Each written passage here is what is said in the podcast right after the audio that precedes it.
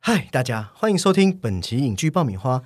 今天邀请哪位职人聊他们的专业，聊他们对电影的看法。本集就是来聊为角色们声音赋予灵魂，还要研究揣摩出最恰当情绪、个性等特色，帮人物升华，将作品更加动听好听的这群人。那么本集依然由我 Summer 还有鸡哥嗨，大家好。来带您认识看不见的专业，得用听的才能感受到震撼的配音员工作内幕大揭秘。那刚刚开头有讲了啊，这也是我们影剧爆米花新单元“职人陪你聊电影”。我们未来每个月会寻觅电影、戏剧、动画相关优秀人才不，同领域的，对，不仅仅是上节目来聊他们的专才，也分享他们工作的大小秘辛，也聊聊他们对电影、戏剧、动画的看法，让我们能以更多另一重角度去欣赏这一门艺术。那我们第一集，我是真的非常的高兴和荣幸，才刚起头的第一集就可以邀请到重量级来宾，也正是近期啊《铃芽之旅》的台湾配音的男女主角，也是我们的庄问琪老师还有郑可欣老师，你们好。欢迎。Hello，Hello 大家好，大家好我是可欣我。是文琪，哇，真的，我们算是第一次接触到配音员的啊相关工作者，这边也要 Q 一下我们的朋友。我们一个朋友叫做潇潇，他刚好也是和两位老师有过这个上课上面的学习，然后他就给我们推荐说：“哎呀，你们真的是非常的专业啊！”哦，谢谢谢谢谢谢潇潇。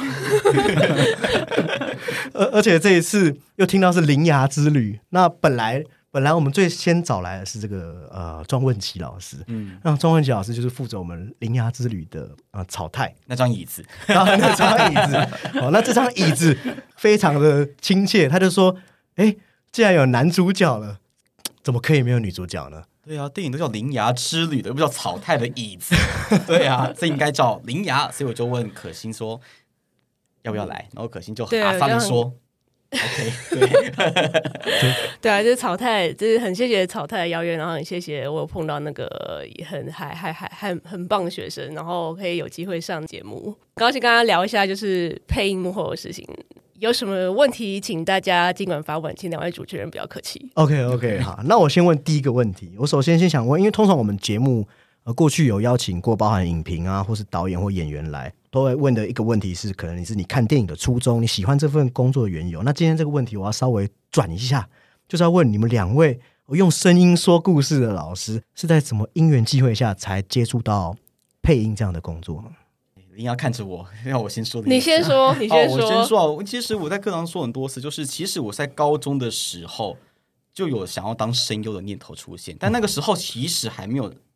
这个词还没那么明明确，只是说哦，我想靠这张嘴巴过活，因为我当时学校演讲比赛都得冠军，想说、嗯、靠这张嘴巴生活还挺不赖的，对对对。然后呢，当时反正就是看了一部动画叫做《寒蝉鸣泣之时》，不过那个是错误翻译名。正确的翻译名叫做《木蝉悲鸣之时》，然后那个动画是蛮血腥的，对，然后里面有个女主角发狂的笑声，我就突然被震惊到，说：“哎，哦，因为我我有很长一段时间没有看动画了，我被那个笑声震撼到，想说，哦，动画也可以这样配啊，哎，那我可不可以做到？就这样子，就跟我妈说，我决定了，我要当配音员。”对，就这样子，然后就开始去找相关的科系去上课，然后认识我的恩师袁光林以及恩人，也就是我们的林雅的老公。你要我一讲，你要讲我，你是林雅，你很重要的。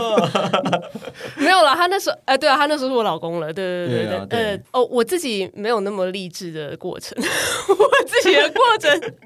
我自己的过程，呃，应该是说，呃，我以前因为以前常听我爸爸，因为我爸很喜欢看周星驰的电影，然后周星驰不是都配音的嘛，然后我就觉得那时候是一呃龙翔电影台。对，然后他就几乎每天都在播周星驰的电影，然后我爸就是一定转到就一定会看，然后我想说，哇塞，这是这个作品，然后你配音上去，就有人一直会看，一直去听这样的，我觉得有蛮有意义的。然后我就觉得说，感觉好像我死了以后，这个作品还是一直会播，感觉是一个留给世人的一个，会给我给我儿女儿女可以也可以看，所以我就觉得说，哎，配音员这个行业，我好像可以试着走走看这样子。对，那我的我的恩师我基本上我的恩师就是我老公啦，他今天就是没人没来，然后我们一直要要要一直把他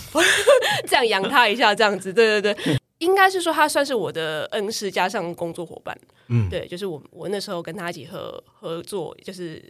开合开一起营运录音室这样子，然后中间就是录音录音室营运录音室期间，就我们有接一些别的案子，然后也有接一些配音的案子，然后配音的案子就是我跟我老公进去配这样，然后他。他那时候已经入行四五年了，所以他等于就是还有带着我，就是一起录。哇！刚才听到他讲，我突然想到一件事，就是每个人的家里都有一个爱看周星驰的爸爸，真假的？这好像是华人文我化。爸也是啊。对我我我我我爸妈没有爱看，反正我倒是小时候我是电视儿童，所以我常看周星驰，就是对，啊、没什么好看的，就转到东森或龙翔，就是嗯，一定有周就看周星驰，到现在都还是对对对都还是啊而且几乎大家都会对他的台词，就是可以背个一两句是没问题的。哦，对对对，那刚才问齐老师讲那个，我想到我第一次接触到这个词的时候，嗯是在看《爆漫王》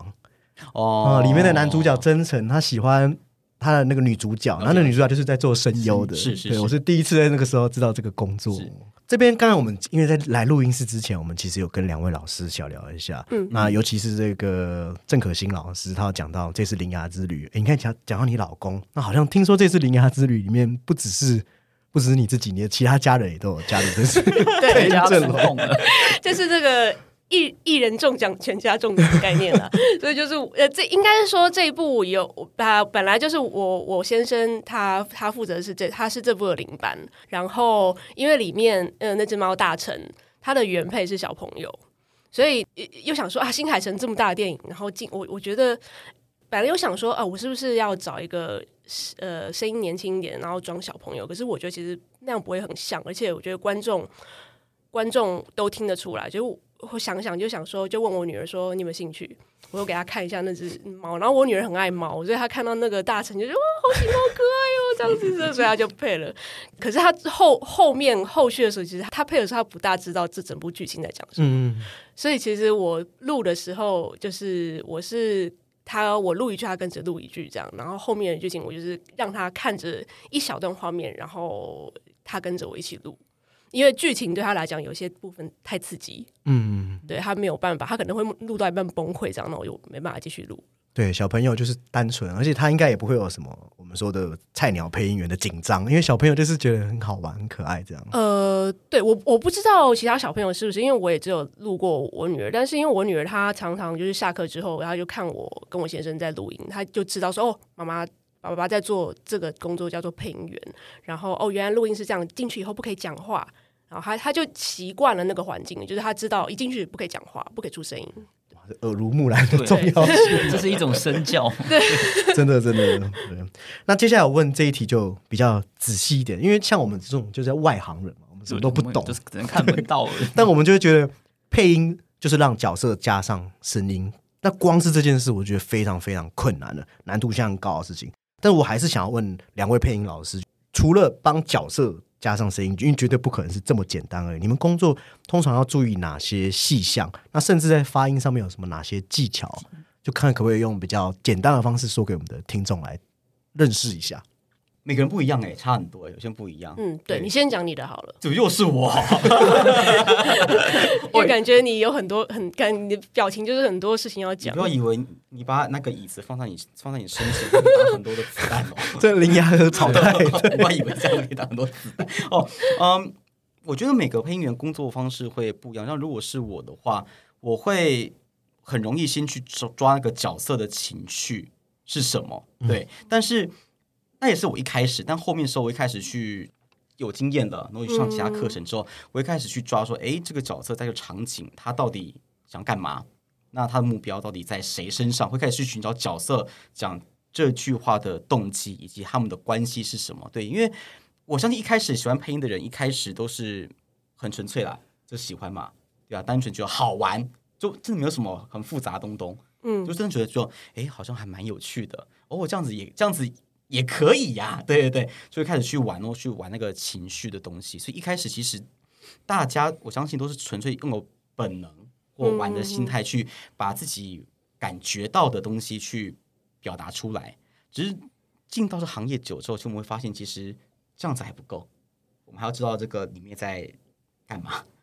有时嗯候，然后有时候还要处理一些文字的东西。呃，对 对对对，对，就是你说的文，你说你是说碰到可能就是要对中文比较敏感了，因为可能我们拿到稿子的时候，应该是说，我觉得配音员他难度高，就是在于说我们常常是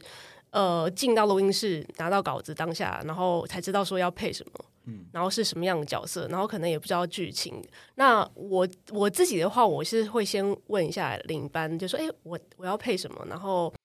你可不可以跟讲跟我讲一下片名？那我可以先去，你知道那个网络上不是现在有很多什么电影快速看完一部电影，这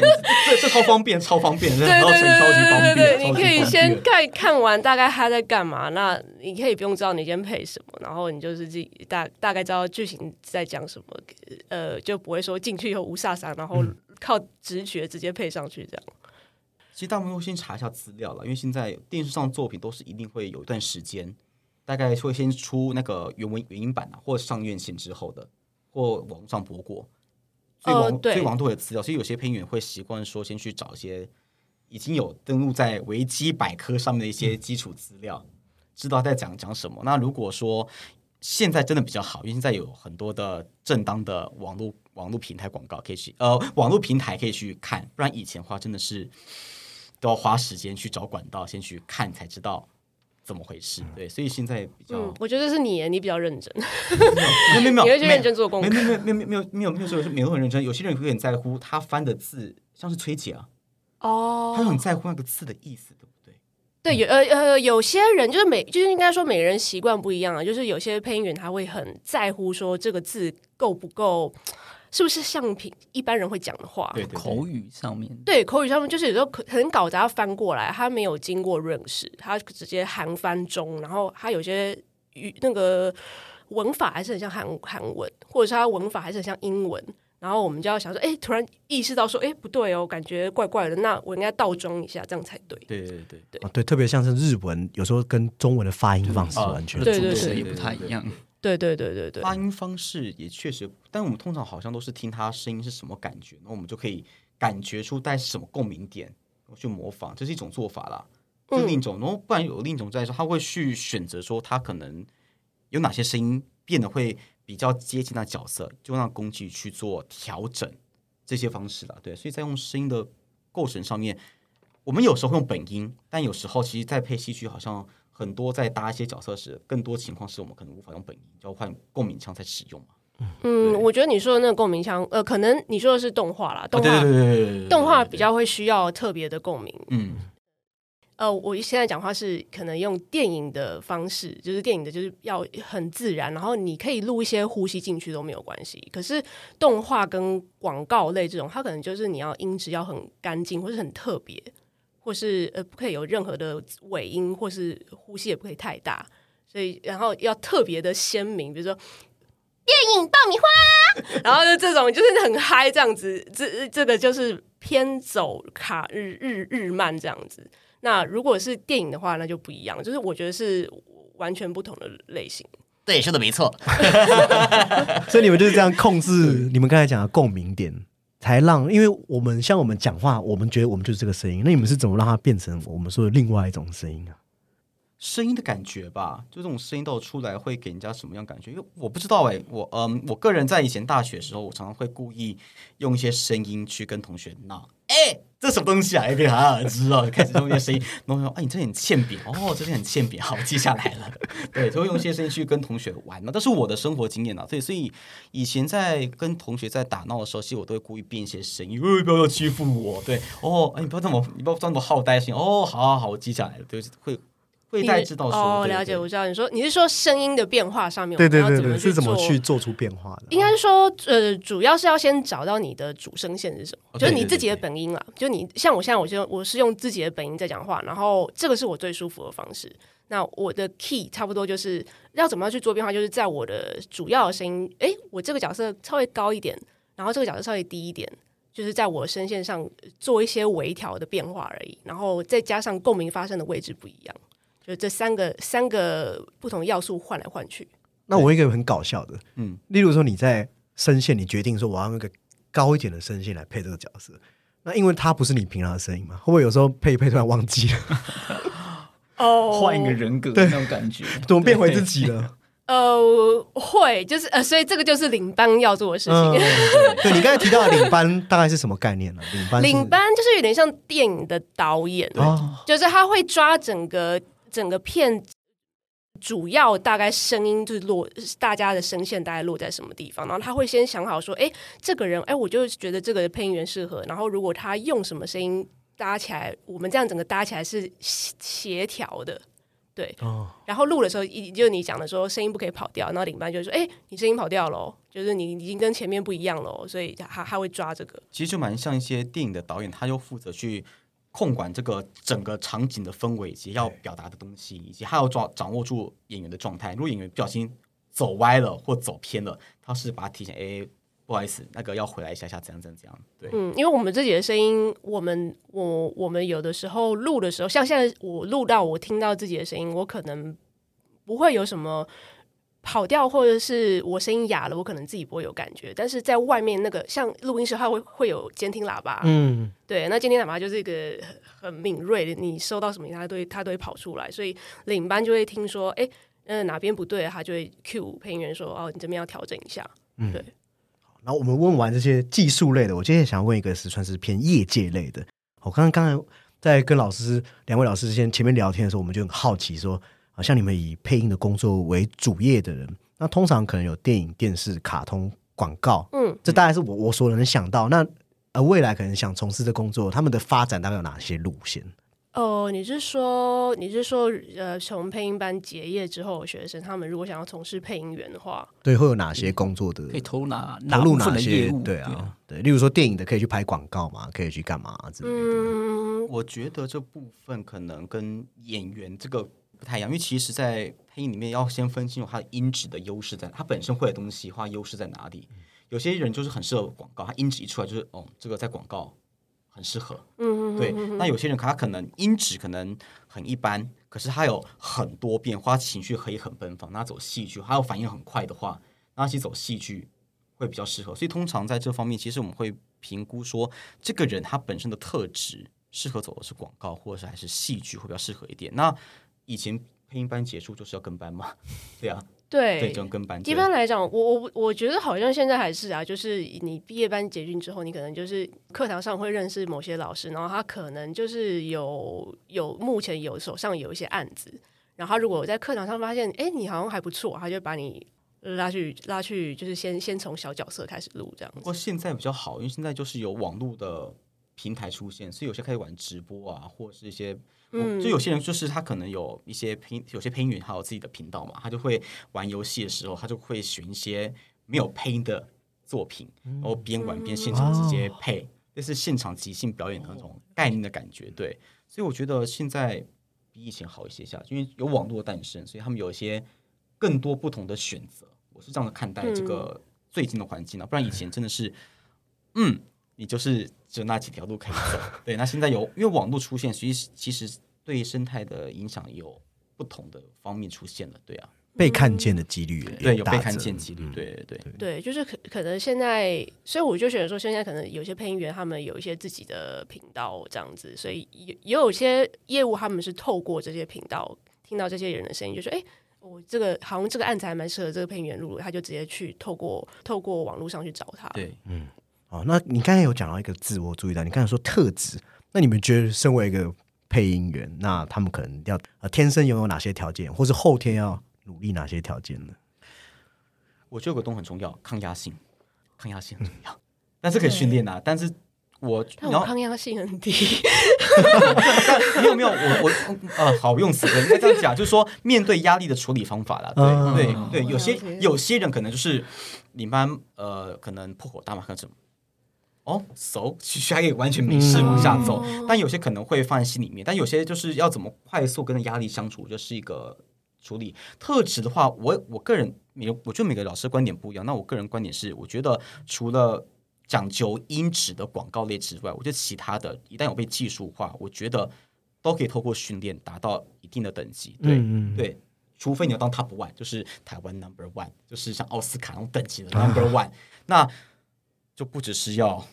天赋了，还是要命运，啊，还是要，机会。但如果你是说想要在这行走的话，其实我觉得除了音质的部分，嗯大部分其实可以透过训练达到一定的等级了。我我是这样看待的事情了，我是这样看待的。对，嗯，我觉得音质应该是还可能蛮蛮重要，看你是要走哪一个路线就是如果你要录广告的话，音质很重要。可是如果你是要走戏剧路线的话，那你可能是要呃，就像我讲那个变声音的变化，你要会掌控，因为你可能进去之后要一个人要录四到五个角色，所以你的辨识度要。要你要会会会知道，哎、你声音变成老太婆，然后变成小男生、小女生，啊，会，对对对对，我觉得这是一个技能。然后再来就是，我觉得抗压性应该是每个行业都需都会需要。我觉得这这这个年代的抗压性都都都要蛮高的，啊，我想应该是说不要在意，不要太在意呃别人的眼光。就你我我是觉得自己在里里面配音的时候，我觉得那是一个如何学习自我肯定的修 行。哦，对对对对。哦，不过听到我发现，其实还有个东西很重要，就是其就是学配音的人不要有挑食，挑你说挑食，就是他们只想要配一些特定作品，哦比如说我只想配小男生，哦或我就只想要配男女主角。那我更觉得，嗯，你最好不要这样想。对，有些同学就会一直说，我想要只配小男生，我就会给他浇冷水说好。那你现在把所有你所知道小男生为主角的作品全部给我找出来。嗯，对，然后我跟他很很诚，我就跟他讲说，好，这样这样这样这样，那一年你的收入就这样走，你确定吗？如果是兼职、o k 好，我没有意见，我没有意见。对也就是说路越广，其实你工作机会越多嘛。对，所以其实我觉得做配音有工作是不要有，不要给自己设限，也不要说给自己，也不要太挑食啊。说好听叫设限，说难听就挑食，就说啊什么东西我才配啊，什么东西我不配。但其实有时候案子来了就是来了，有和你选择，有时候。但是应该也是有所谓的哪一些特质，然后他好像仿佛就是要为那一类为那个角色而而。生啊。有些啦，有一些有一些，我觉得你要说草太吗？啊，没有没有没有没有，比个例子啊，像是周星驰的石斑鱼啊，对啊，哦他出来之后，不然以前的周星驰其实很换过很多声音哎，是直到石斑鱼出现之后才定下说嗯就是个 key 啊，对了，对对啊。对对，那是一个就是呃，这是石老师他本身的一个，嗯他有声音有一个特色，就是他声音他的声音在男生里面那那个类型不多，嗯，嗯，因为他的本音，他本音是真的还蛮特别，他有个很有个尖音，然后又有一点有一点像卡通，可是又不是很像卡通。然后他，然后其实他本人还还蛮，他本人就是我觉得看个性，然后你本人要还还要会玩，嗯，对，你要敢敢玩。就是就是你就可以找到一些很很多，人家就会就哎、就会有很多很多东西会什么都会想到你，啊，对，对其实，在拼音上面越能够知道自己的位置在哪里，其实他会走的会比较舒服一点。嗯，对，对没错，对，有因为有些人可能就是他很想要呃当呃配一些帅哥美女，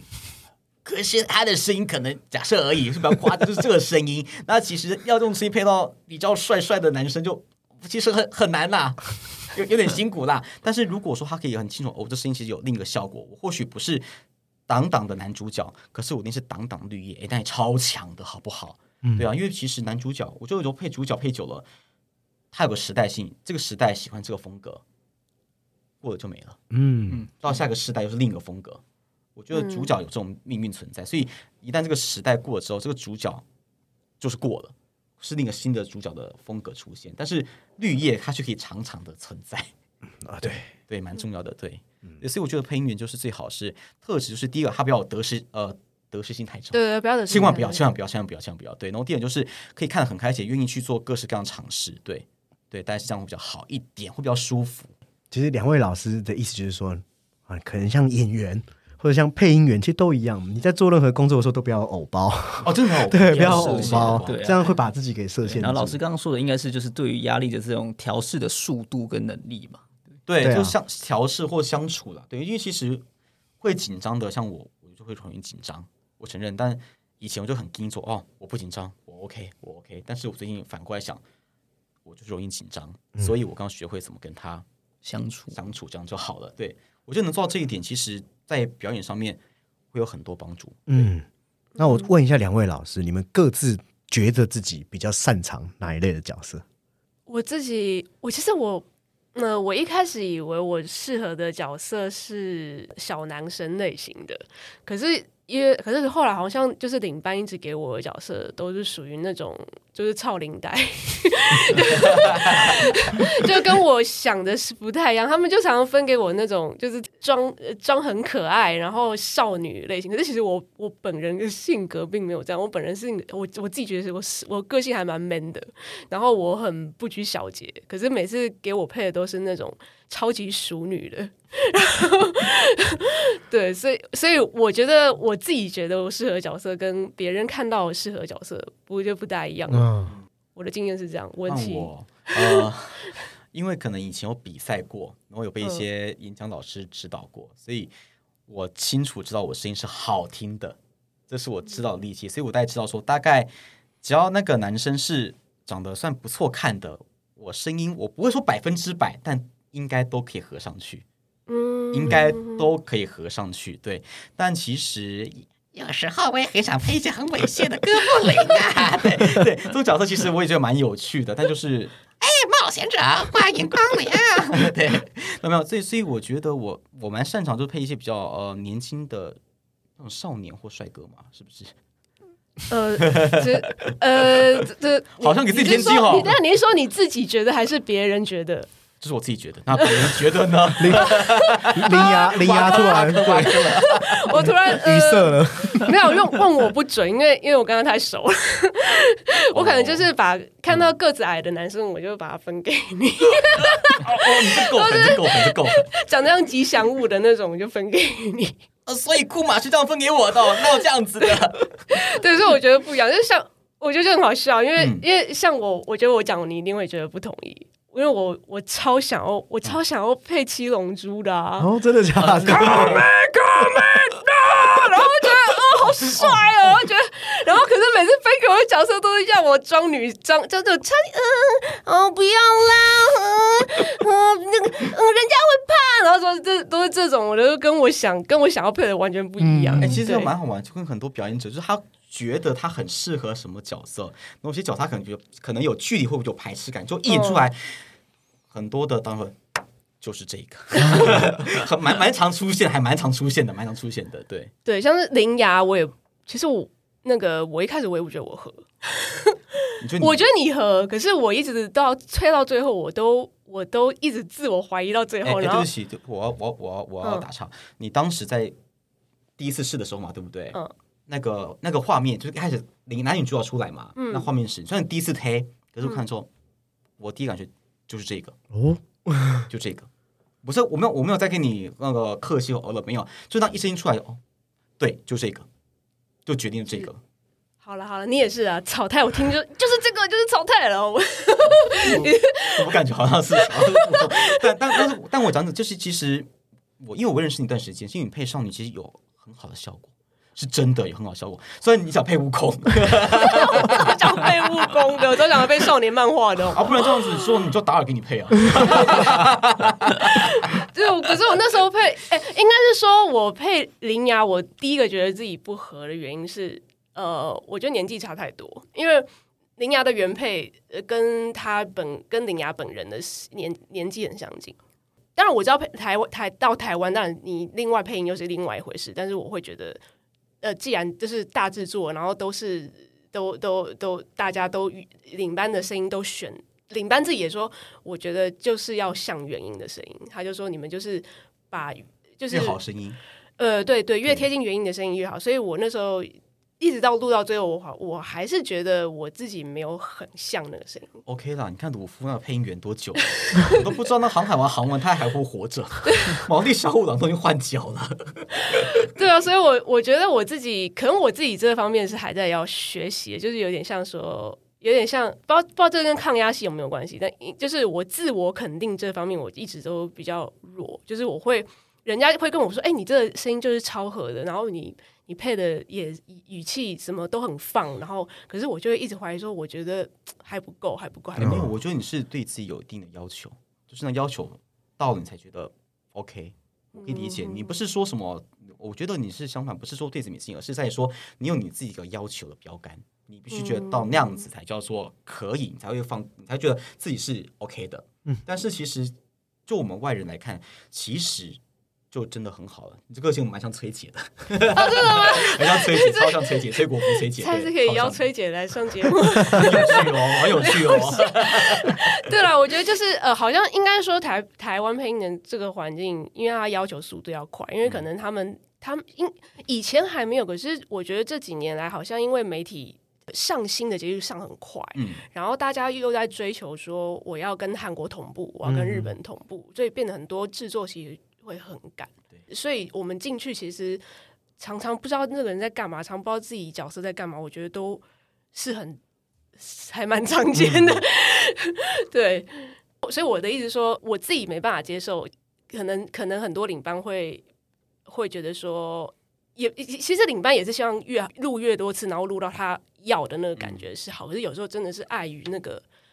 播出真的。呃还有制作的时间的关系，所以我们常常就是说，哎、你赶快一次，啊，声音录到，哎、还还 OK 啦，可以啦，就过了啦，就是这样。所以我我就是很，我就我对那种那种的，我会我会很没安全感。OK 的，对，OK 的。爱那个底下留言，艾拉的声音听不出来，你看你的影响多大？OK 的，OK 的。这草太还是继续的鼓励我们的灵牙。没有没有没有没有，我我我我，其实别看我这样，我说我不是乱鼓励，是他真的有，嗯我才说。因为其实我觉得乱鼓励有时候会害伤到人，因为听得出来到底是有或没有。但是其实我说你是做得到，就哦这样子就 OK 的，对，真的。好，我说我说好真的、哦，敷衍的好好。你这样不像，我当时间上哦好哦，我都是要敷衍的。好 那你们刚才聊你们的这种配音心路，我听了也觉得很有意思。那我再问具体一点，你们自己生涯配过什么角色是印象最深刻的？顺便表演给我们的听众来听一下。深刻的角色，他呃网友好像都不领情。像是其实我在配影子篮球员的时候，其实我配那个花公针，他是个坏蛋，我配的很爽哎、我配得超爽的。哎哎哎，但现实中做那么多坏事会被人家打的、欸，在配音里面，哎呦，我做那么多，我越坏我越称职，啊、不是很舒服嘛？对啊，对就你想当你想配坏人，当坏人没什么不好，为什么要讨厌坏人？坏人坏坏人坏人坏很长一段时间之后，呃，我死了，下戏就没了。然后主角都很痛苦，很痛苦，到后面啊，终于才吃到一个甜甜的果实啊，就 ending 了。对啊，你想想看，他演戏的分量比起来，你要从头舒服到尾，后面呃，我死了，我还债了，还是我、好痛苦，好痛苦啊，我得到我要的，你要哪一个？等一下，你你你配过最有你的代表作应该是《影篮球员》的另外一个人吧？我知道那个清风大辉啊啊，，对对对对清对对，风大辉啊，对啊。不过呃，我觉得我我其实我现在回去听我以前配的，可不可以重来啊？好想要哦，好想要，对啊，对啊。那其实我就是很好玩，在在说我们觉得很印象深刻的角色，有时候跟观众可能会不一样，嗯，真的极不一样。比方说，我就喜欢花公真，又或者我很喜欢某些作品啊，我就我就配超好的，结果代表作嗯一笔都没有，嗯嗯哦好，原来可能是真人，没有人在看吧？哦好哦。王菲，我那么喜欢那部作品，对，所以其实我觉得有时候演员很好在于说，他可能觉得嗯这个还好，结果被他认为是经典的代表作，然后他可能觉得呕心沥血啊，我挤出我所有的那个能量或者很多的感觉出来，嗯啊啊，你们没有反应哦，啊 一笔都没有哦，对，嗯。对，所以我对，所以我要说，我印象最深刻的角色就是坏人的花公针。以影子篮球员来说的话，对，然后其他真人的话，好像都是一些比较很帅，然后杀人不眨眼的那一种坏蛋。哦，就是帅型的帅帅的那种坏蛋嘛，哦，对，帅帅的坏蛋，像洛基那种的，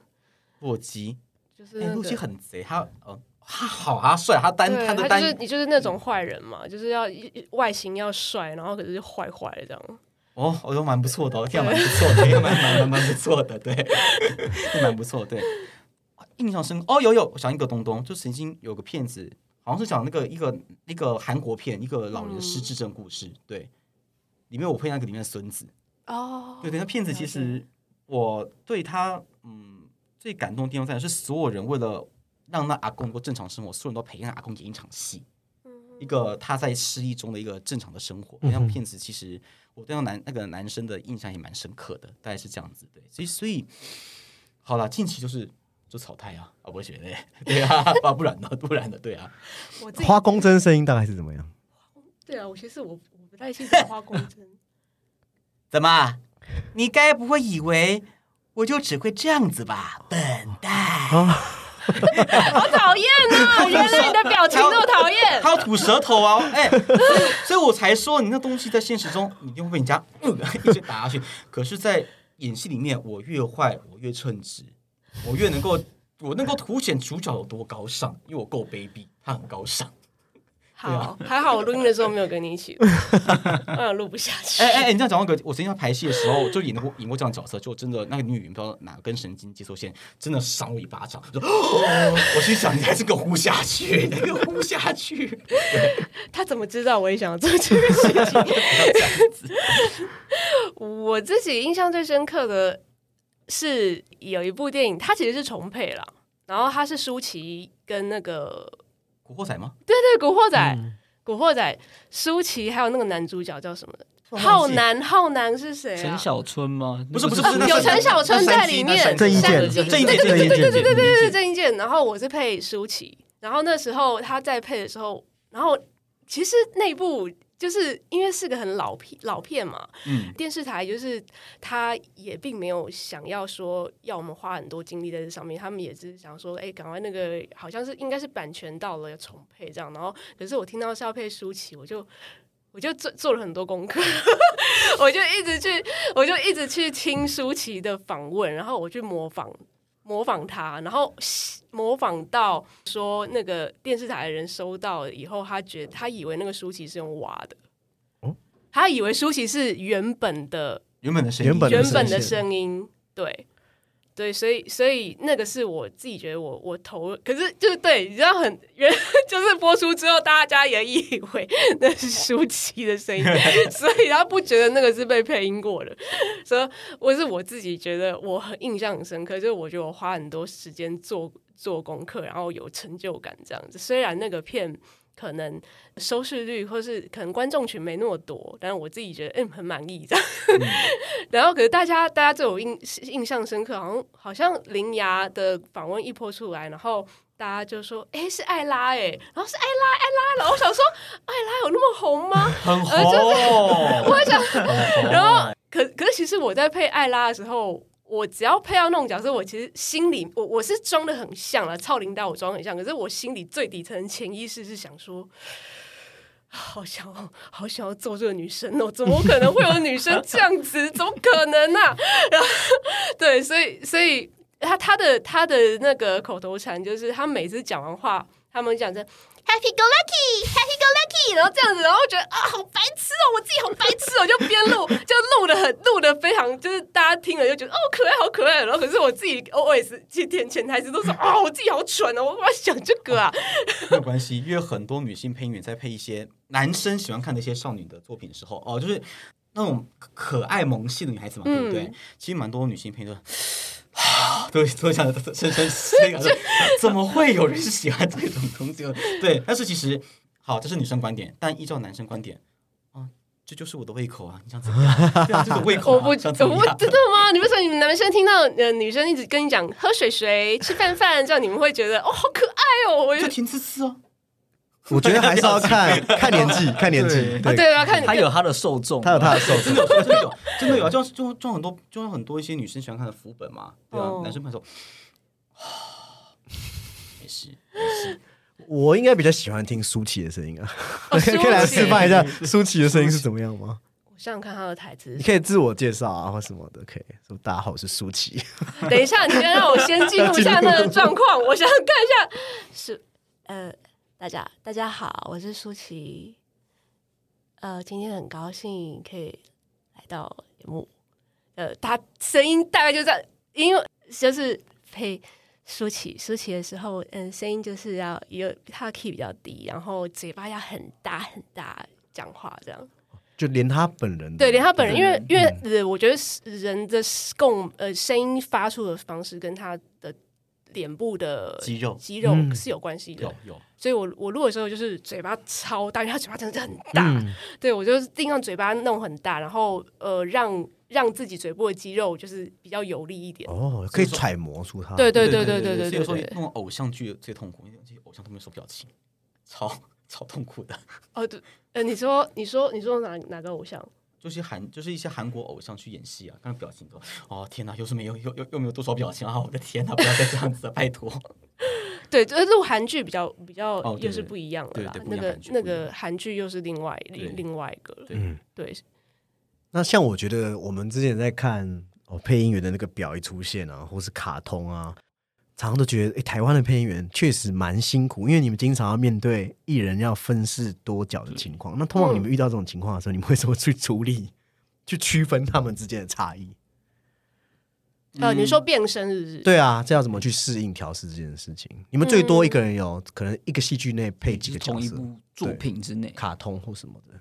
我觉得同一部，如果卡通的话，卡通我知道现在大概七个人，就就算是用了蛮多，七七个人有顶多有一些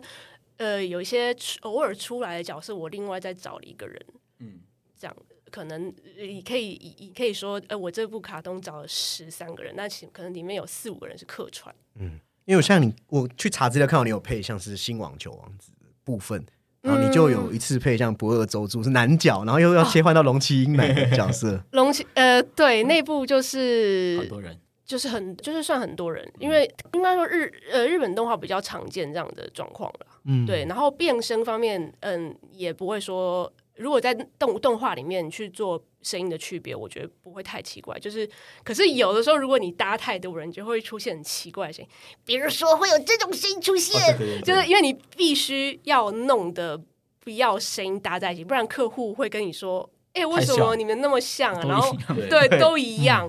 但女生的基本身基本就是一定会有小男生、小女生，然后少女、妈妈、呃妈妈等级，然后再就是老太太，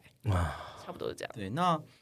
如果是区分的话，其实我觉得每个配音员都先抓这个角色的个性啊，嗯他到底是奔放还是比较还是比较收的，先用这个大大区块先去抓，他是放的还是收的，是正的还是负的，是比较正派的还是比较邪派的。嗯嗯，区分好之后，他们就开始就从声音的资料库里去寻找说，好哪个声音是符合这个样子的。他如果是外表是很邪派，可是他声音很正的话，那他就用比较正的声音，然后用比较把一些字做调整，咬咬字习惯做大量的调整，来区分出那个角色的不一样。对，那其实你说、这东西配久，我们会记得角色吗？老实讲，会真的忘记。特别是过一段时间，所以有时候像之前录影子篮球员的时候，那个录第几季的时候，哪个角色出现，哎，都会忘记他的声音，都要回去听一下。哎，哦，我当时是用这个声音去配啊，那就用就要回去用那个声音再给他配一次，嗯，对，大概这样子。对，哦，对大概了解。嗯，那我有一个问题，其实应该蛮多网友会好奇的，像大家最关注像之前神奇宝贝的配音，那常常会露出一些奇怪的迷音，例如说妙蛙种子，种子种子哦配一配配那边种种子，这这种种是故意的吗？非是老师在人生玩我就不太清楚，但是听说很久日方他们其实那些宝贝宠好像都有它的那个用语，呃有可能都照，就是他们照翻照照做。那其实情况我们也不是很清楚，但我只听说就是他们那些东西，其实日本日方那边好像是有一些确定要这样子叫的，所以他们就只好这样子。应该是处理掉应该通常日本卡通他们都会经过日方审查。对，我觉得争议最大应该是指闪电鸟事件吧，在闪。哎，我不知道，我女儿有在看那个宝可梦。因为，早期好像最早的那个剧场版的时候，它突然只是就啊一直在叫是没有那两个字。但是后面的新版头，那个闪电鸟再次出现，它毕竟是神兽闪电，这瞬间很多网友因为跟小时候看个那个什么那个露琪亚爆弹不一样，不一样，不一样，所以会有很大的冲击。什么什么？早期好像是因为有日本版权的那个叫声，然后后来好像没有，他好像就变成说那个角色叫什么名字，他就要重复他自己的但名字。基本上，我认为这东东通常是日方那边有要求，台湾的那就是嗯就是尽他们所能做的，做最大的幅度的调整。我觉得是，我觉得这一定是一定是。我觉得这一定是日方有要求。一定像像是那个那个星光乐园啊，里面有个那个角色，就是他有个口癖啊，普利普利普利普利普利，都有这个口癖啊，对啊，然后照照配上去啊，对啊，嗯你知道那一季每个角色对，就是那个那个角色的有一个特特色，那是他的口头禅的话，嗯通常那个口头禅我们会经过日方先审查过，哎，是不是要这样这样子？嗯，对对，然后如果日方说就是要这样，虽然嘴嘴不够或是很奇怪的，你就是要照配上去。哦，对，想起来，比方说那个角色是口头那个它的鱼尾是普利结尾嘛，对不对？对可是翻成中文就要叫闪亮这样是好开心哦，闪亮，怎么了？闪亮，哦。都一直这样子，一直这样子，对，所以其实有时候真的不是说呃台湾讲不是，而是日方那边有要，就是角色有那个特性跟要求，然后变成中文之后，不要变中文版本，然后我就变成这样情况，对对所以才会有闪电的情况出现之现。类的，对变成它的意呃呃，一个就是它没有变成音译，变成意译过来。对对对对 就。直接整个搬过来然后就是你也不能编，因为毕竟厂厂商那边有要求啊。那他们只能哦好，那怎么做是 OK 的？那好吧，也只能这样子。出来之后，嗯，所以那个时候那个领班好像有出来说，大家不好意思，这个是我负责的，好像有出来稍微说一下下。对，但是其实看，其实我相信我们业界走久，就说嗯，大概知道是怎样，只是就很不幸的，因为前面没有配过，这啊有叫声，我我记得有，因为我有去看，就叫声，只是后面就闪电，哦哦，呃稍微震惊到了嘛，震惊到了，对，真的是要跟所有配音员都说一声，辛辛苦了，辛苦了。要配这些非人的生物。对。对。而且宝可梦真的超超多，因为它只里面只有皮卡丘是是原音嗯嘛，对对对对对，然后其他都是其他就是真的就是配音员很辛苦了路路路上去，用生命在诠释西版皮卡丘好像是变导航员了，好像 会说话吗？我不知道，啊哦，。有还是同个配音员，哦，还是同个日配，嗯对对对。好，那我们接下来就要进入到今天的主题，也就是《铃芽之旅》。那其实之前我们在我们的节目就有聊过，这部片除了有蛮细腻的感情描绘，也总结了过去新海诚灾难三部曲对无论是自然还是社会面还是等方面的一个刻画。那也也算是新海诚，我们可以说集大成，或是将他的风格发挥至极致的一部作品。那当然要问一下我们的铃芽还有草太，当你们拿到这个角色啊，你们内心想法，还有你们过去对于新海诚导演的作品，会有影响到你们这次的诠释吗？呃，我个人我要先说，当时因为当时在刚刚播映时，车那个厂商有有那个发宣传片嘛，海报都到处贴。那个时候我看到，我要先老实讲，我当时看到的时候心想，哦，出新作品了，反正无缘。我现在 always 心想，对，因为其实因为我以前蛮爱看新海诚的作品，但是我要先说明我，嗯，他有些作品我没有看到，像是《营业之庭》，我就没有看。嗯对我我他影响我最深的作品是《秒速五厘米》你的名字。对这两个作品其实影响我蛮大。那你看出来这两个作品，其实你看得出来，新海诚他有他的浪漫主义，对，很浓的浪漫，很村上春树哦，对，非常的浓的那种浪漫，就是那种青春男性。对对对对对对对对，然后然后所以再看自己再从那个秒速五厘米到你的名字，哦哦，他做很大改变，他没有再回归那个以前他的他的浪漫，嗯，他比较他在那个你的名词有比较有所谓的嗯所谓大众喜好商业，就是偶像的少年面相，对对对对，嗯让大家看他喜欢的东西。那《天气之子》很两极，我还没有看，但是据我的朋友的说法是，他觉得《天气之子》是新海诚在实验哪些东西观众会买单，哪些东西他不买单。像我朋友就很 care 说，有一幕就是已经命在淹水了。嗯，然后那警察还在抓小偷，都有人淹水，你怎么还在抓小偷啊？都 他看很崩溃，对对。然后呢，然后到那个这个作品《铃芽之旅》嘛，对不对？它可以说是以外在的设定嘛，对不对？不见得是很严谨的作品，嗯，可是它却是在描述上面最成熟的一个作品。因为以前看新海诚，你会很在乎，你会看到他对外在的那种那种设定的逻辑性很明确，嗯，对，绝对不会有其他的错误。但这一次你看到很多天马行空，比方说钥匙一开始在门外，怎么在最后在门内？诶，那之后的关门时该怎么办？那钥匙如果有松动该怎么办？嗯没有解释。可是我对于这一点，其实我觉得说看这个作品，你会感觉到新海诚这一次是想要借有很多的东西的意喻、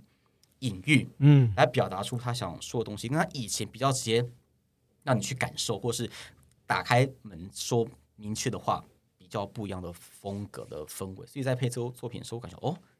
哦，跟他不太一样。嗯，对，虽然说是灾难三部曲，但确实就是这个比较直接一点。特别是你或许前面你还不知道怎么样，但我现在到后面时看到小林牙在三一嗯，涂黑，你或许对日本那些地点有什么事你不清楚，可你光看到三一一涂黑，甚至在最后一幕那个残破的废墟，草太在念咒语时，到那一幕你再怎么的不敏感，你都会哭出来，因为你清楚到底发生什么事情了，他们到底历经什么样的伤的过程，对。所以我可以理解新海诚说，他拍这个片子，他一直强调说，我不是想，我是我没有想要伤害到任何人，嗯，只是他想要，他想就这个故事告诉我们在一起说，就是其实你依然可以勇敢的走下去，嗯，对对，所以我觉得他那椅子把男主角从那么帅变成那个椅子，我觉得是他一个很幽默的一个做法。我个人觉得，因为其实那椅子对于林雅是很不同意义嘛，很重要的意义。那是他妈妈送给他椅子啊，对对对，所以少一少了一个脚的椅子，它已经不完美了，对，也是一个隐喻，对，可是这个隐喻的东西突然变得会动、嗯 会跑，就变成一种比较幽、比较有趣或幽默的过程。对，所以我觉得其实新海诚在这个作品，他跟他过去的描述不一样。你可以沉浸在他的浪漫氛围，可是之后你会发现，其实后面一个小时之后，已经有在打破一些他想要做的浪漫的氛围。嗯。特别是他前面一个小时就是有那个味道在，但后面一个小时就开始有加入一些比较沉重，特别是林雅自己要处理的部分。对。对。人文关怀这块做的算是特别的明显，很明显，嗯很明显，对，非常明显。，我觉得应该是应该是啊，因为我自己对地震没有什么太大的感觉，但对，但是我相信，因为台湾最严重就是九二一嘛，对啊，对对。对，所以我我不知道说有没有九二一的人进去看这部电影，他们也许也可能感触会非常非常大，或者是很害怕。对，因为像我，因为我觉得林芽她本身，她很明显，她就是一个地震还存活下来的一个女，然后可能对地震还有恐惧，所以呃，我有特别去查说，哎，三一一那个到底有多严重？然后很严重非常欸，然后三一一好像好像也对整个日本的经济，好像就是那次之后整个往下掉，所以我觉得三一这个事件应该是，我觉得新海诚他是真的以很关怀的角度去诠释这个电影，所以看完了，我觉得。嗯，我自己是觉得我是被疗愈的，就是我尤其是最后一幕那哦个林芽跟小林芽相遇，然后他们两个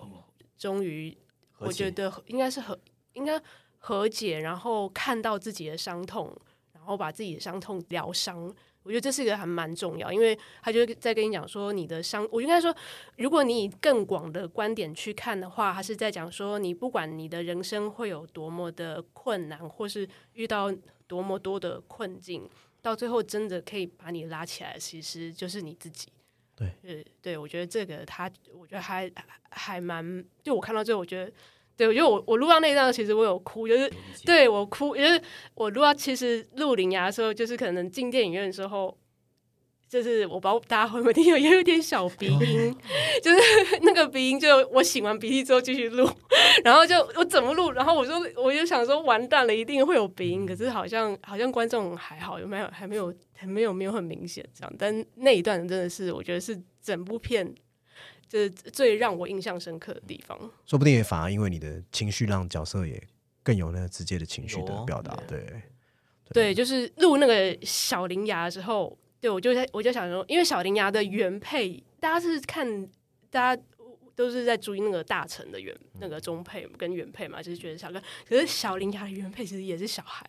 所以可是那时候我们因为觉得小伶牙他词很多，所以我觉得要找一个小朋友来。把它那个词那么完整的念完，然后还要情绪发挥到那样，我觉得太难了。所以我们最后决定就是让让林芽自己配掉，因为因因为同一场戏，同一个配音员跟自己对戏，其实也会比较容易对到。所以我那时候抓小林芽声音的时候，呃，就是我有特别去不要太像配音的感觉，嗯，就是有些喘气声，我把它做的更放出来，就是不要那么干净这样。嗯。对，真的，我觉得它包含从椅子的隐喻，或者我们看到的废墟，其实故事一直在告诉我们，人不是完美，人是带着残缺在走走走下去的。嗯对，其实日本也非常多在讲物哀之美啊，或者是什么。因为他其实我在青海上好有说过，因为就是对于日本人来讲，互相文化在于说我离开这个家乡不再回去是件很可耻的事情。就是如果你从哪里来，你为何不回去你的家乡？他们会觉得这好像有点不好说出口的东西。对，那可能是北漂者，我觉得还好。对，但其实，在看完整个作品的时候，其实我可以理解为什么新海诚一直强调说他没有想伤害人，因为其实，在最后一幕的时候，从大家温馨的我出门了，我那个我出门那边、到后面瞬间转换到整个残破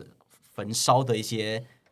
废墟，但是那废墟对于生生者来讲是怎么？呢？是他熟悉的环境被弄成那个样子，谁都会哭。像呃，我就在那一幕想到当时高雄发生气爆案，啊，气爆那个时候人在台北，没虽然没事，离我家住的地方很远，可是光看到画面下嘣嘣嘣嘣嘣，那个瞬间炸成那个样子，你都会想说，你会傻在那边，你都不知道发生什么事情。如果跟自己家人有关的话，那肯定是会更大。对，所以我所以那个时候我想到说，如果很不幸的那个东东是发生在我家附近，我会不会看到那个那个废墟烧成那个时候，我会哭出来？我会，嗯，会。或许我知道已经过去了，可是对于就像他说的，对于三那个九二一的人来讲，那个冲击是不是一下子说说放就放？因为真的是已经留下痕迹了。但是他在最后一句话也说了一件事情，就是没有错，死亡随时会降临。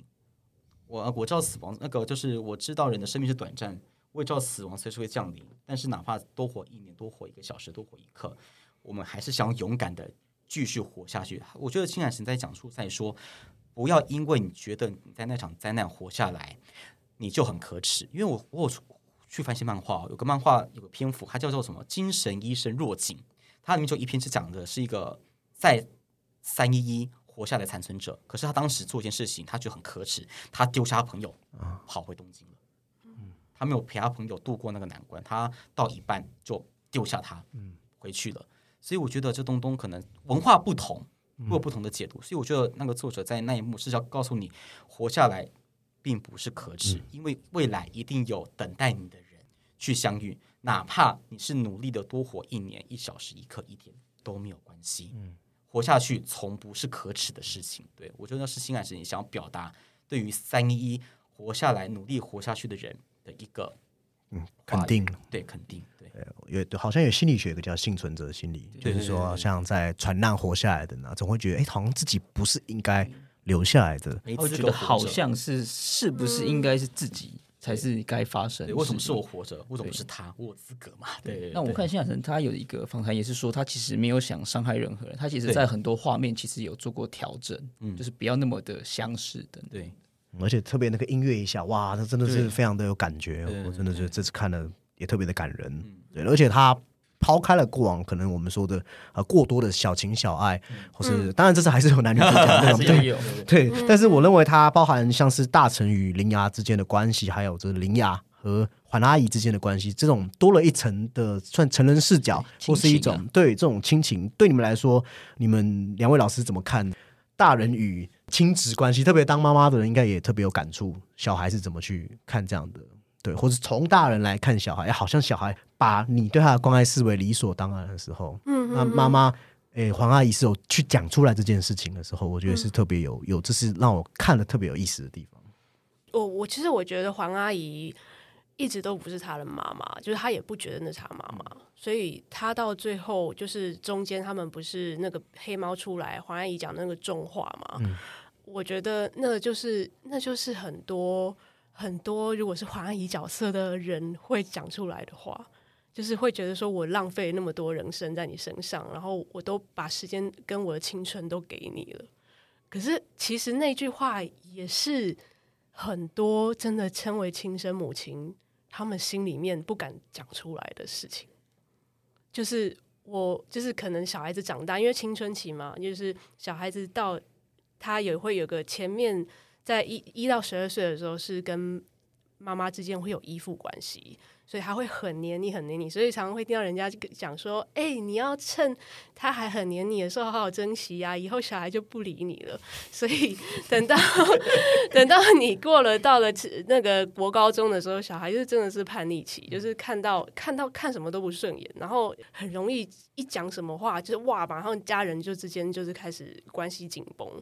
所以我觉得我自己小孩还很小，才六岁，所以但是我看过我身边有很多小朋友，就是青春期的爸爸妈妈，他们真的是家里就是每天都是教养关系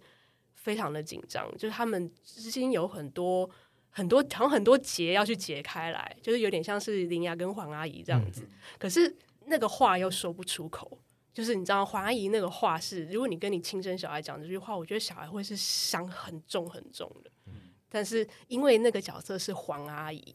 所以林牙没有到伤那么重，我觉得是这样。可是其实我不知道我这样猜测是不是，就是我觉得其实是其实那句话根本就是很多妈妈他们看到小孩到青春期叛逆的时候，他们的心声就是这样。我想说，我浪费那么多时间跟我宝贵的的的青春在你身上，结果你现在竟然这样对我，嗯对我觉得那是很多亲生父父母都会想想讲，可是就埋在心里面最底层不敢讲。其实我觉得这个新海神加入那两只猫，其实是他表现的一个很成熟的一个过程。因为其实，在日本动画有个有个有个调性，就是会讲说那个小孩子把很多话闷在心里，我都不说，说到某一刻的时候跟爸妈爆发出来，然后就直接甩门就走，然后爸妈就看着孩子的背影说啊，原来孩子长大了啊、我们以前没有听他的声音，真是我们不对啊。以前的动日本的话都有这种调调性存在，那这个调性连续田守也难免会有这种情况，对，包含他的那个怪物的孩子，还有嗯，龙与雀斑，嗯。对，有一点点的味道，虽然没那么重了，但是其实成长是什么？我觉得新海诚在这边讲的一件很重要的观点，他隐喻了成长不是你说什么叫做你是成长，而是你也必须听见别人的声音，嗯你才能叫做成长这件事情。但是，就像他，我觉得新海诚这边描述很好，他也说，就是每个人生活经验不同，对于这一幕解读就完全不一样。我认为那两只白猫跟大黑猫其实就隐喻了母母女吵架吵到很凶，已经打起来都很难看。就是如果真的林雅跟华谊在动画里真表演打起来，我相信前面的浪漫在那一幕全部被打掉了，会觉得这个人真是个。不是很好的小孩之类的，对。但是借由这过程中，金宇发现到，这是那只黑猫打完之后还怎样，还是照顾小猫，还是舔它，对。所以他在表达一件事情，说成长不是说我要说什么就说什么，你也必须去理解为你默默付出的人，他到底他的想法是什么。你必须既有这很残酷，对，很残酷。可是你也必须既有这过程中，你才清楚你在哪里，嗯，你能做什么。所以我觉得这部分新海诚有把一个成长的一个维度稍微拉高，不是只是单纯说只站在青少年的角度，像说我想说什么就做什么。爸爸妈妈没有听我的话，然后爸爸妈妈看到我们冒险后，哦，孩子长大了。对，可是其实问题在于说，难道大人就没有苦楚吗？大人这么邪恶吗？也不是啊。对，所以我觉得那一幕是我很喜，我就哦哦，你你好坏哦，我就看到 哦，你很坏哦。可是这样描述是好的，对。它多了一个角度，让你可以去换位思考。对我，我所以所以我觉得这个新海诚他这次作品为什么会我会评价说他是个叙事很成熟作品，在于说，呃，新海诚的以前作品有个特性在于说，一就是一，没有二。你可以知道说他这个分代表哦，就是一种感伤或失去，对，但就这样子。可是这个作品在于说，依照每个人的生活的观点不同，着重的点不同，你会有各式各样完全不同的解读。对对，方向会方向范围一定会类似，一定都会说他要治疗自己的内心，但这过程的解读每个人不一样。何谓叫给自己疗伤，何谓叫成长，完全不同。所以它就东东多一个话题性在于说，你们有讨论性，而且他没有标准答案，但是范围都在那边。你讲是对的，他讲是对的，因为那是我们的人生经验。你没有资格说他的经验是错的，我是对的，没有这回事。林雅做的有错吗？呃没有错，没有。对啊，啊，黄阿姨有不对吗？除了没有立刻把他拉走之外，他也很好。哎，黄阿姨很好、哎，对啊，非常哎，我问了 非常尽责。我问了很多女生朋友哦，她们说了，如果现场你这种这女孩子，你会怎样？她说。塞一巴掌直接亲回去了，我说对吧？嗨，哦好，我陪你。哦，我看我看到那一幕，心想，哇，我小时候离家出走，还被我爸赏一巴掌，我的天哪！你是说你是说你问过很多有小孩的女性朋嗯友，他们会对她的亲生女儿这样子？拉回来了，当场直接拉了，还不会陪你去，先拉再说，因为他林阳那边失踪最少三天以上，嗯，最少三天，三天跑不掉。哦，没有哦哦，我有去查说，他们其实他们公路旅程是六天。哦哦好，那不要说不好，对对，六天，六天很可怕欸。哦，对啊，对啊，一个女一个人一个人出门六天，黄金期找不到，嗯，说拜拜差不多要报警了。对啊，很很危险。然后黄阿姨找他，来去哪里？我陪你。这我觉得我看的，可能我是女性角色，我看我我的看的就是我会觉得说，我不会觉得黄阿姨不对，我也不会觉得林雅不对，对但是我我会觉得那个亲子关系里面，你有什么事情就是不要闷在心里，哦然后等到一个最后一根稻草压下来的时候才讲出重话。我觉得平常就要会整理自己的思绪，然后把思把这些穿搭成话语，然后给你的家人听。嗯对，所以我但我自己看的时候，我就在想说，他们一直在描述母女关系，还有嗯女生跟女生之间的关系，那就很少看到他跟男生之间的关系。就是我在想说，如果黄阿姨是她的妈妈的话，我说她的角色是这样，因为她很她没有提到她的爸爸嘛，她啊对只有对对对对，没有挑爸爸，所以我就在想说，那个爸爸会不会是清泽？你好坏哦，你比我还坏，超戏剧的展开。哇，比我，我觉得但这个观点很有趣哦，真的很有趣哦。我就在想说，他爸爸是不是清泽？不然怎么会带他们全家这样子带着开车，然后那么远？哎，这个观点很有趣哦啊，值得去想一下。我没有想这个观点，这个有观点很因，为我会觉得，如果新海诚他自己也有家庭嘛，嗯因为我看他女儿也很小，嗯然后我就在想说，他他描述很多片好像都是描述女性，是不是他描述女性比较深刻一点？嗯，我不确定。但是如果是讲男生的对于情绪那种感情的主动追求的话，他在呃，我先说《天气之子》好像男生比较主动，但我没有看，所以我先不予置评。嗯但是如果依照秒速五厘米跟那个你的名字的话，其实男生情绪的主动性是比较被动的，通常到最后一刻他才会让。我在你的名字里面，他最大的改变是哦，男主角终于动起来了，嗯，对，终于不像秒速五厘米那个手机一直看，就死都不打。好，半小时过，你该打了吧？最后那歌曲啊，什么？你的青春就算没有了，就这样子，你打一通电话就没有了，什么？对，但是那东东影响很严重，因为其实、嗯该说嘛，其实那个时候我有一个暗恋对象，我有他的号码，在高中的时候我有，可是播不出去。出去我不敢播，真的不敢播。所以那个男主角心情我可以理解，完全不敢播。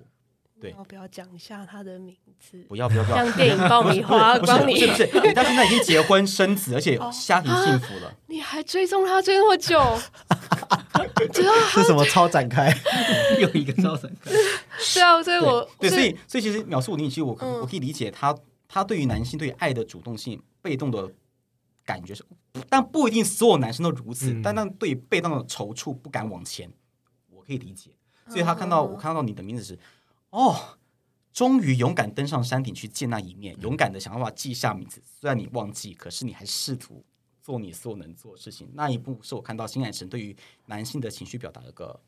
不同的诠释。嗯对，但我要再说，《天气之子》我会找时间去看。虽然它很两极，很两极，但是我就要看了，我才能说它怎么样。对，对，新海诚其实做了蛮大的改变。其实从早期看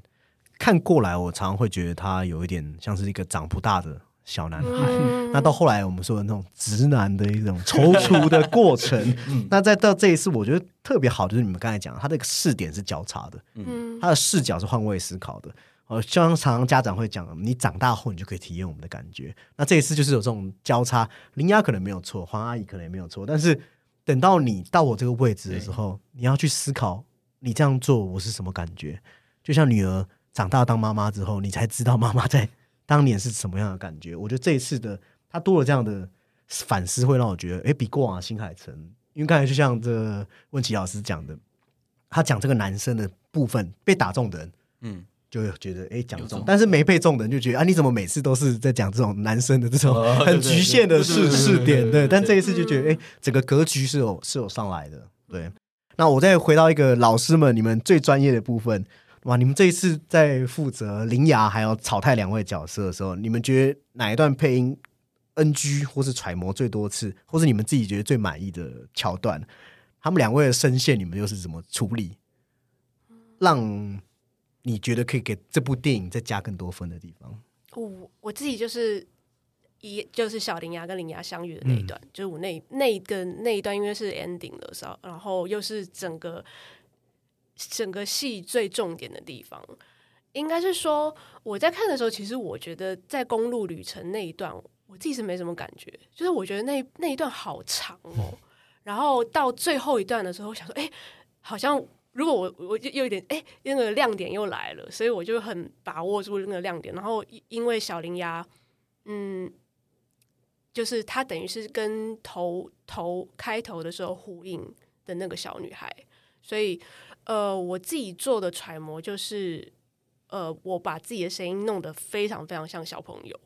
就是我可能这辈子这辈子做十十五年的那个配音员工作，我这这不可能是我做最像小朋友的一步。对，然后铃芽那一段，就是我觉得我是发自内心的，就我看到看到看到他的那个台词那一段的时候，我觉得是非常就是很很很像，就是林芽他真的脱口而出讲话。就或虽然现在你会觉得有很多很多的困难，但是你以后还会遇到很多很多的人这一段，然后我会觉得哇，这一段不管你是经历过什么困境，不管你是不不呃，你不是跟你不是跟地震有关的困境，我觉得是任何在人生中都可以适用的一段话。所以那一段我花了很多心思，那个小铃鸭我大概挖了被领班叫回去挖了四五次吧。对，可是领班觉得，因为因为领班是我先生，所以他他跟我声音太熟，他对我声音太熟了，所以他叫我录再录一次的原因，就是说他觉得我录的太知识化，就是录的太像平常小朋就是平常配音员装我平常装小朋友的那个声音，就是他觉得太卡通了。他说希望在贴近现实生活一点，对，所以我有把词稍微，我们就手手讨论一下，把词稍微动了一下，然后哭的地方就是就是我们想了一个方法，就是说录音的方法也稍微改动了一下，就是让那个哭声，呃，就是我哭的很大声，然后呼吸声很大，然后录音的时候就是有特别把那个地方呃强化了一下。我个人的话，其实跟差不多，但我是在上一趴，就是草太念咒那一个地方。对，但是你要说话比较完整的一段，应该是从草太从被结冰的状态中，铃芽打开那一扇门，他看到那个人是谁，清楚掉下眼泪。因为那瞬间，我才觉得草太才终于做了一个人。因为其实从前面看出来，草太其实他会跟人保持个距离，而且他会勉强自己做很多事情，所以他前面算是人形，可是其实你会感觉他好像没有特别的温度，直到它变成意志自己，没办法，我需要靠到我，我真的很需要靠到别人。那个时候，你才看到他人性的一面跑出来，所以很讽刺。他前面是人，可是却完全没有人的亲近感。他变成椅子这种非人时，他居然有那种很贴近人的状态。对，所以那个过程，我说哦，过程还有在变化，甚至直到，而且我觉得草太还有个他最大的缺点，他其实有时候很勉强自己，他不会对人说实话。比方说他在那个游乐园那次事件结束嘛，不是回到饭店嘛，嗯，那个时候其实我在配那段时，我就已经知道说草太已经觉得他快不行了，因为他已经知道我会变药师，可是他不敢承认，还是想要抱持一丝希望，可是他其实。身体很诚实，告诉他你不行了，你就要变成药师，你知道吗？所以他那一幕沉睡的时候，我是有感觉全身很冰冷，嗯，很冰冷。然后到后面就一小时我就睡觉嘛，因为我没有醒过来。直到后面时，那个门一打开时，他哭出来时，我知道他为什么哭，因为有人终于进到那个世界，把那个门打开。因为我觉得那一幕很晚，这一方在也说，为什么林雅的世界是一个草原，一片星海，但是他的世界却是一个海岸，一个海，然后海那么一个门。所以我觉得他的，我就我这我个人解读啦，他可以包容很多事情，可是没有一个人真的可以打开那扇门，走进来跟他说话。他可以像海一样包容很多事，可他没有办法让没有人可以把那扇门打开，直到一个人出现。对，然后就是那门那扇门打开之后，我觉得草太念咒语，特别是咒语部分，想很多次。就是诚惶诚恐，呼唤日不见神；先祖之铲土神，领受已久之山河。诚惶诚恐，仅此奉还于耳。刚开始念到这台词时，就念很多次，然后有一阵子有念到哭出来。因为你说最后一段就是在废墟里面的，没有没有，就是在在没配之前，我也是重复念这台词，念这咒念很多次。哦，对，因为这咒语你可以很制式把它念完，或很多方式。可是我为什么要念这段咒语？然后念到后面时，我我突然有哭出来，因为我哭在说，我到底是要沦落到什么地步？我要离开这片土地，且不认这片土地给予我的恩惠，而且要为，而且要怎样双手奉上到这么惨的地步？到底我怎么了？对，对，有有哭，有稍微哭出来，然后之后就是就是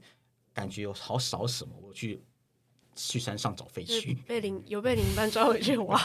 有啊，挖很多次啊，挖很多次啊。所以那三次咒语其实都不一样，而且我觉得让我印象深刻，就是他那最后一幕念咒语时，其实我不知道各位观众有没有发现到，草太前面念咒语时，他是 repeat，嗯，一直重复，他直到最后一幕时候，他才终于说出了那最后一段，我觉得才是草太他对于生命感悟的咒语。我知道人的生命是短暂的，我也我也知道死亡随时会降临，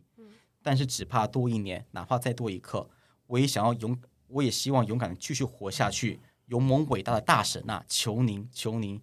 请听我们的祈求。嗯，我觉得那一段才是草太师身为关门师对于生命的感悟的，他发自内心，终于说了一个人话。咒语好长哦。对，因为他前面刚刚一直就是都都一直诚惶诚恐，诚惶诚恐啊，很就是一直 repeat 啊，但他为什么那边不 repeat 了？他可以 repeat 啊，嗯。他可以再再 repeat 一次啊，然后那个山大神就哦变超强，可是他那一刻为什么不 repeat 了？因为他了解到生命的感悟不是只是为了安抚，安抚之外，人活着的生者依旧要往前走，嗯。活着不是可耻之事，而是为了未来能够再相遇的那个人，嗯。那个事，对，所以哪怕一年、一刻、一小时都不可耻，对。问琪老师真的对草太理解的非常的深刻，我、没有没有，没有。他说他们睡一个小时，但但我有蛮好奇，像比方说林雅和草太有一些互动嘛，或者说我们看到黄阿姨或秦泽，那你们配音员之间会因为这些角色互动，你们自己也要嗯。在进入这个角色，你们彼此之间的互动也会很重要吗？还好哎，平常就有在互动。啊，没有，应该是说，因为现在因为从疫情开始，呃，我们就录音室全部都是单单收了，嗯就是一个人进去收所以你不会跟其他配音员一起录音。对，所以现在比较没有，很少会有机会去说，哎，同个男女主角坐在一起，呃，打打一起打一一句一句这样子这样对这样。顶多就少少讨论一下各自的观点啊，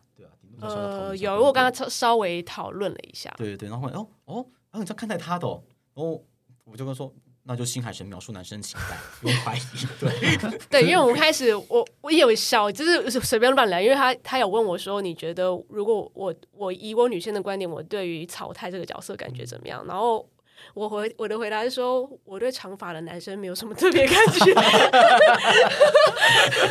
这个这个内幕揭露很无情，原来是林牙和这个草太之间是这样子的关系。那就表演啊，就是有时候我们就是有时候我们不一定完全认同，可是我们知可是我们知道该怎么去调，对，就是怎么进入角色？对，就是就是呃，有句话我蛮喜欢，就是你很珍贵，但你不重要。嗯，这个双关就是表演这个角色的你，嗯，非常珍贵，但是你个人的成见这部分，嗯，不是这个角色需要的。你很珍贵，但是你不重要。对，这双关，看你怎么解读。我觉得对，那是我上个表演课时一个很好的一个话，所以我都放在心里。你很珍贵，但你不重要。我的成见，我对这角色的东西，这不重要。有啊有啊，我我有说服自己他很帅，就是就是我看 你不用那么我有讲自己，不用再讲了。谢谢。有，应该是说有他的脸，我后来看他的脸，因为他后来一直变椅子，所以就一直没一看到都是那个椅子的脸。啊，我后来看到他变成人之后，我仔细看，哎，有了，那五官真的有有还蛮帅，有颗痣这样。然后，但是但是但是，应该是说，应该是说，我在现实生活中我看到的长发过肩，他有过肩吗？草他有过肩吗？有碰到有碰到要有及肩到及肩的男生，然后保养那么好的很少，而且我第一个想到就是我有朋友，我有个朋友是他是玩视觉系，所以他的长发就是 always 很乱，就就是就是 always 就是化了一个妆，然后长发，然后我想到的长发男生就是就是想联想到视觉系，哇，那你朋友不可以听这节目。啊，会很难过的。而且你的你的对，你刚刚的对比是对比一张椅子，啊，那这今天很开心，两位老师真的算是让我们知道《铃芽之旅》，因为这是新海诚的第一次电影有中文配音，嗯所以啊，帮、我们感谢你们帮我们给两位角色提供了这么大的深度啊！当然不是你们两位，还有其他配音员，大家一起鼎力相助，让这个对是的，对。那最后我想要呃，请你们告诉所有的可能是对这个有兴趣的，因为像我们知道在日本有想要当声优的有专门学校，现在也有一些相关的课程。那在台湾可能比较没有这么细细项、这么专门的配音科系，所以想要请两两位老师，对于这些有热情或志向想要未来从事配音人员的，无论小朋友或是学生，或是现在出社会的人，你们会怎么去建议或者怎么去鼓励他们？哦，这问题我曾经那个我有碰到过，有个高中生问我，就是说，嗯，如果以后他想当声优的话，他大学到底该填什么科系？那我就很真诚跟回答说，配音并没有讲求你是什么科系出身，真的没有。对，那你要，若是你真的要训练演技的话，那顶多啦，顶多就戏剧系嘛。或是像是大众传播，而且是要广电系哦。你不要你去大众传播科系，都专修电视制作，那两码子的事情。对，但是广电系它最多也就是训练你的口语的正音的表达的部分。所以我觉得这部分其实你出来，你还是要上一些配音的课程，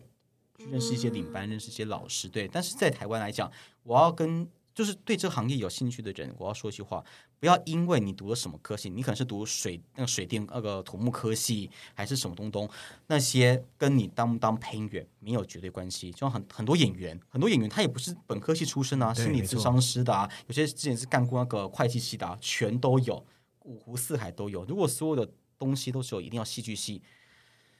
也不会多好看呐、戏剧系就那几套而已，演久了你你你不腻吗？对呀、所以我是鼓励说，想走这个这一行的同学，不要因为你科系是什么就受限。像玉林他是国语，那国语嘛，对不对？中文系，中文系啊，中文系啊，对啊。然后我我本身是大众传播系啊，对啊，所以没有绝对，没有绝对。配音界至少没有说哦，你是北医大、台医大，哦，你是那个哦，你是某某某某大学的艺术系，完全没有，各式各样的人全部都有。所以我觉得不需要被科系限制，反而我会想要问他们说，你为什么会想要走这个？这个我比较在乎，其他的都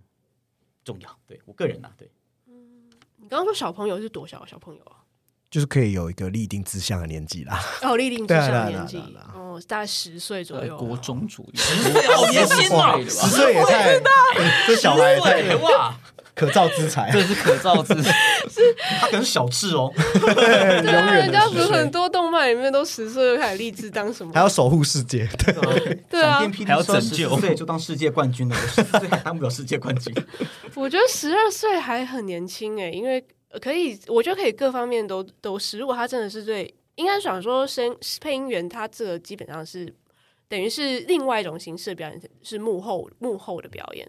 呃，所以我觉得你如果是对表演有兴趣的话，你就各各多方去尝去尝试啊对啊，所以你就是呃，你可以去什么主播营啊，去玩玩啊，然后有一些夏令营是跟传播有关的，你也可以去什么广播剧啊那种，你都可以玩。其实很鼓励在于说，去多去体验各式各样的东西。哎对对对对没有必要说我一定要立定志向，呃，出来之后立刻当配音员。它有好有坏，好处是你可能有很多的配音经验，嗯，对，但坏处是你有可能就失去很多人生的享受，或去玩。或去体验或消化，对，那一定说什么很晚加入是不好，没有这回事。像嘴碎一下，我曾经一个表演老师对我说一句话，他曾经问过对我说：“庄文琪，我问你，你现在有想过你的画板有几有几块吗？”我就愣在那边，对，跟你没表情啊，愣在那边，你在说啥？他就问我你现在几岁？我就回答三十，那个时候我才三十三岁，三十三岁。他说那很好啊，你有三十三块画板啊，你要做的就两件事情，第一件事情有空去把你画过的画拿出来看一看，第二件事情你现在的画板是空白的，好好的在那空白的画布上染上颜料，就这样就走掉了。对，所以我重新解读在说，年纪大，就很多人会有困惑，说我年纪大了是不是不能走配音？我的答案是不一定，真的不一定。如果刚好你很强，或是你的人生配出来很有情绪，或你声音掌握性很好，其实还真的有机会啦。对，有机会。所以我的观点在于说，不要被科系或是年龄限制住，相反的，对对，你到底该怎么做？你或者说，好，我或许假设说我已经六十岁了，突然想配音，那我也要知道我定位，我不可能配少年，对吧？你要是坚持说我就是要配少年，那就缘木求鱼，你自己定位抓错啊。但如果说因为我很老，有很多人生历练，我就专攻很多长者的话，那其实超强的、也是一片天地。超强的、超强的、对啊，对啊。我觉得问琪老师讲一个最大的重点就是，当一个人你有热情的时候，其实任何东西都是有办法去克服的。克服啊，嗯！那最后也请两位老师看可不可以用铃芽还有草太的方式，来和听众再推荐一下《铃芽之旅》这部电影，或是这个对有办法吗？突然我想一下，突然吓到，我想想看哦，我们一起念咒语之类的好，吗。可以啊，可以啊，可以啊。对那你要，那你要把咒，因为我我的咒语其实怎么只有念了一句奉还给你而已。我只有奉还给你，对对。我是，然后他超长的，然后我就喊最后一句奉还给你，那就委屈草太了。辛苦老师，啊，所以我就我一个人 solo 吗？他最后一句啊，然后我跟你最后一句，对。哦，好。诚惶诚恐呼唤日无见神，先祖之铲土神，领受已久之山河，诚惶诚恐，仅此奉还于耳。真的太棒了，真的是委委屈两位老师。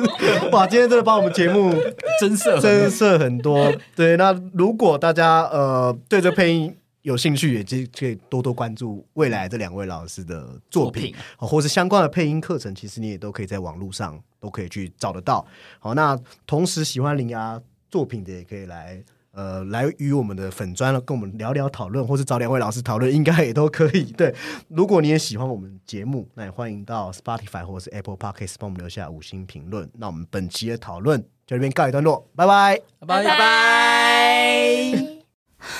君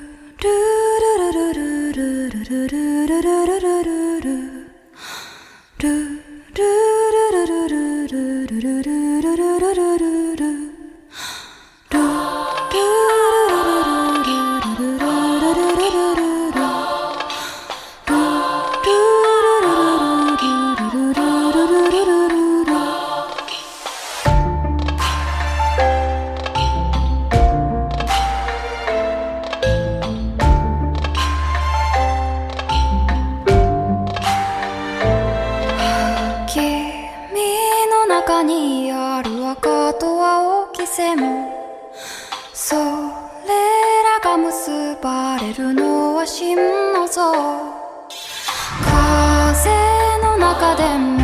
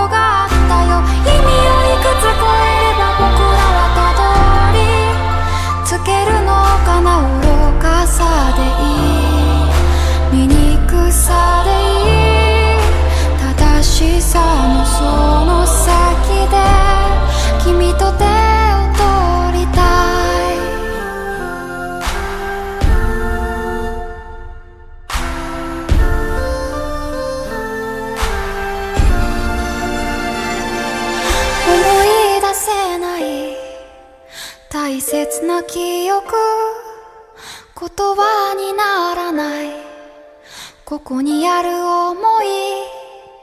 もしかしたらもしかしたらそれだけでこの心はできてる。もしかしたらもしかしたら君に気づいてと今もその胸を打ち鳴らす。